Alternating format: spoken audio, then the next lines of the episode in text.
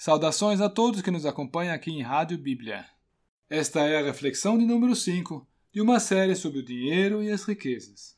Estamos fazendo aplicações práticas à vida do cristão das lições que encontramos nas Sagradas Escrituras. E o versículo que temos separado para hoje, que é Hebreus 13, versículo 5, enfatiza o contentamento. Vamos ouvir o seu teor e deixá-lo falar aos nossos corações. Hebreus 13, versículo 5. Sejam os vossos costumes sem avareza, contentando-vos com o que tendes. Porque ele disse: Não te deixarei, e nem te desampararei. Muito bem, vamos então nos voltar ao versículo em questão e nos focar no aprendizado que podemos extrair dele. A primeira questão a clarificar é a partir de que momento que os nossos costumes passam a ser sem avareza? Não é justamente a partir do momento que nós começamos a compartilhar?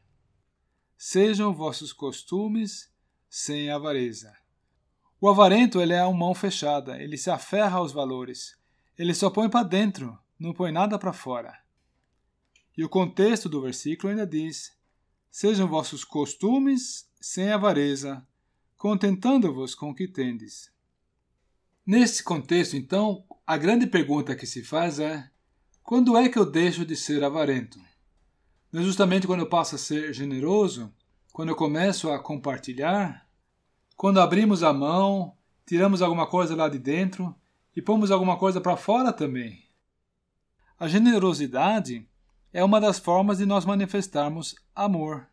E nós devemos amar ao próximo, amar uns aos outros, assim como Cristo nos amou e a si mesmo se entregou por nós. Vejam que Cristo se deu, e nós também estamos chamados a dar.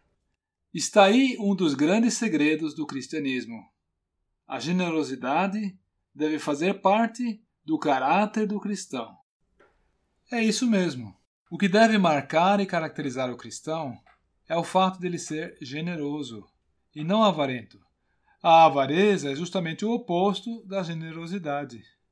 E o versículo de hoje diz que os nossos costumes devem ser sem avareza. Vamos deixar ainda dois outros versículos falar aos nossos corações. Atos 20, versículo 35.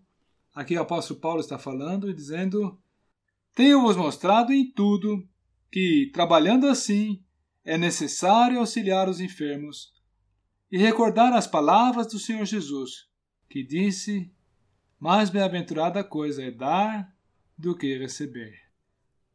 Temos ainda um outro versículo adicional que seria 2 Coríntios 9, dos versículos 8 a 11. E Deus é poderoso para fazer abundar em vós toda a graça, a fim de que, tendo sempre, em tudo, toda a suficiência, abundeis em toda boa obra, conforme está escrito: espalhou, deu aos pobres, a sua justiça permanece para sempre. Ora, aquele que dá a semente ao que semeia, também vos dê pão para comer, e multiplique a vossa sementeira. A lição do próprio Senhor é que mais bem-aventurada coisa é dar do que receber. Isso, por um lado, mas pelo outro, a graça de Deus está comprometida em nos compensar a nossa generosidade, de maneira que não saiamos no prejuízo ao sermos liberais. Pelo contrário, tendo sempre em tudo toda a suficiência, possamos continuar abundando na generosidade, ou então, como a própria Bíblia chama aqui, toda boa obra. É para isso que fomos chamados, e é nesse sentido, com esse propósito, que o Senhor também nos tem confiado bens materiais para que sejamos mordomos e administremos estes recursos, os quais ele nos tem confiado, no interesse dele.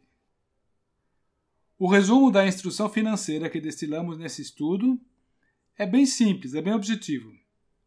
Por um lado, a palavra de Deus alerta contra e condena a avareza, e pelo outro lado, ela promove e até mesmo recompensa a generosidade. E como é que nós conseguimos ser generosos? É, temos que nos aplicar. Aplicar a desenvolver uma virtude. A virtude do contentamento.